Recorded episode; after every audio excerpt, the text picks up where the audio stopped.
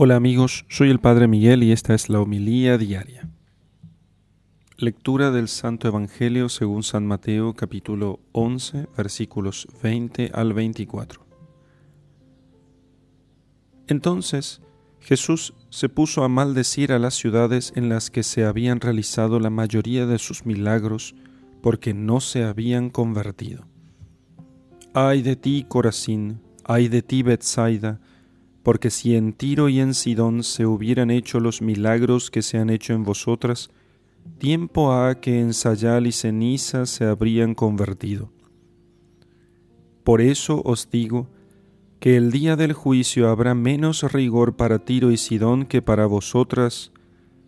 ¿Y tú, Cafarnaún, hasta el cielo te vas a encumbrar?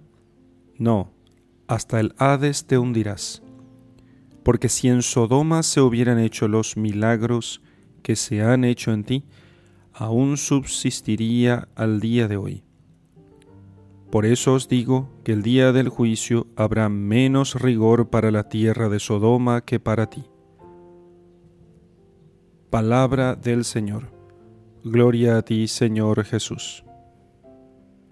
Queridos hermanos, a orillas del lago de Genezaret, no lejos de Cafarnaún, había dos ciudades muy florecientes, en las que Jesús también realizó muchos milagros.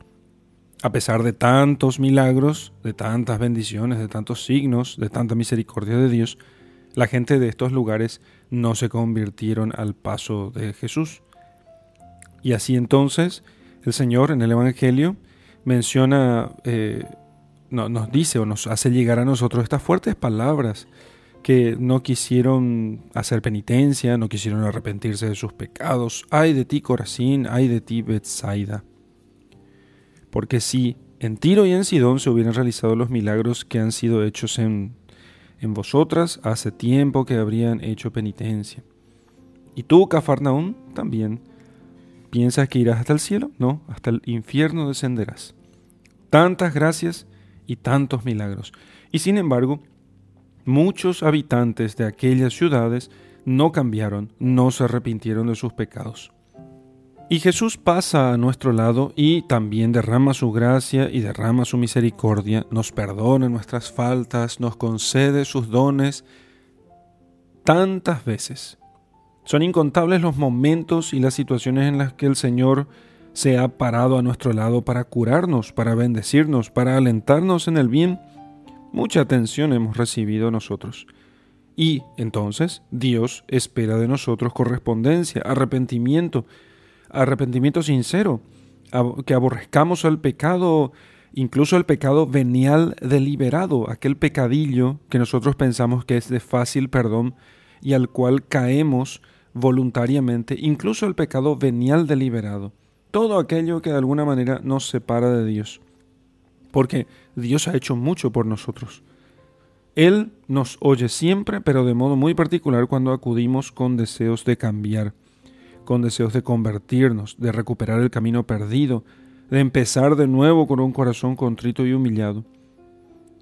Y debe ser esta una actitud habitual, porque han sido muchas las ocasiones en las que consciente o inconscientemente nosotros hemos rechazado su gracia porque la ofensa es mayor cuanto mayores han sido las muestras de amor de Dios en nuestras vidas. Imagínense los que hemos recibido de Dios absolutamente todo. Y de hecho todos hemos recibido todo de Dios, pero algunos podemos pensar y notar con mayor claridad aquellos dones que Dios nos ha concedido. Entonces Dios espera más. Y amor, porque todas aquellas cosas tienen como fuente el amor de Dios, amor con amor se paga. ¿Quién es tan ciego para no ver a Cristo que se nos hace el encontradizo una y otra vez?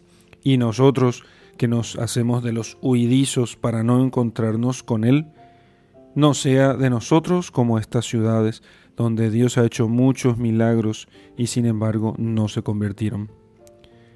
En el nombre del Padre, del Hijo y del Espíritu Santo. Amén.